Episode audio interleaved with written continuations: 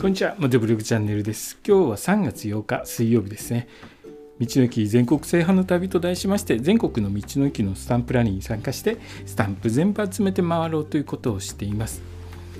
でですね、3月になると、3月道路工事非常に多いですね。至る所で道路工事してるんですけれども、え道路工事3月多いのは、え冬の寒さでですね、ダメージを負って負った道路を修復しておこうということとあと予算の都合があるようですね。4月になるとまた新年度になりますのでその前に、残っている予算を使って、道路の修復をしようということで道路工事非常に多くなっています。でですね今日は道路工事の、え、片側車線交互の片側車線になっている時の、え、信号について話をしますね、え、街中ではですね片側通行になっている場合は、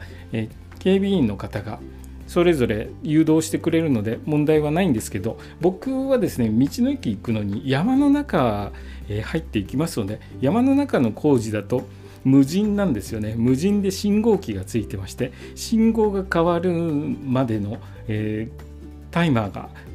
ついてます。あと何秒で信号変わりますよっていうタイマーがついてるんですけれどもえご覧になった方いらっしゃいますでしょうか。山の方よく行かれる方だと多少見たことあると思うんですけれどもカウントダウンしていくんですよね。あと何十秒っていうことで。でカウントダウンしているので僕は青になるまでそのカウントダウンをぼーって見てるんですけれども多分なんですけれども地元の方ですね。地元の方カウントダウンがゼロになる前、えまだ赤になっている状態で、えそのまま行ってしまうんですよね。片側一方通行なんですけれども。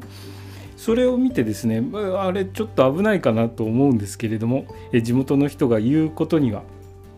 逆にですね10秒10秒ルールとか20秒ルールというのがあるそうでもうカウントダウン10秒前にスタートを切らないと後ろの人から本を鳴らされちゃうよというような話を聞いたりとかするんですが僕はですねちょっとそのルールローカルルールというのがわからないのでちょっと怖くてゼロになるまではスタートできないんですけれども、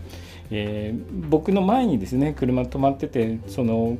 フライングスタートをされた場合は僕はついていくことにしてるんですが、え僕が先頭を切ってる場合です。はカウントダウンをゼロになるまで待ってからスタートするようにしています。こういう感じでですね結構いろいろな土地土地でローカルルールっていうのがあって、え僕はですねいろんな地域行くと、えローカルルールびっくりすることがあったりとかするんですがそんな感じでですね信号機に表示された時間が長く感じられるかもしれないんですけれども、え僕はですね安全全確保のためには、えー、青信号を待つことにして、えー、片側通行安全に通行していこうと思います、え、今日の話はですね工事中の片側通行の信号機について簡単にお話しさせていただきました、え今日の放送もお聴きいただきありがとうございました。それではまた明日。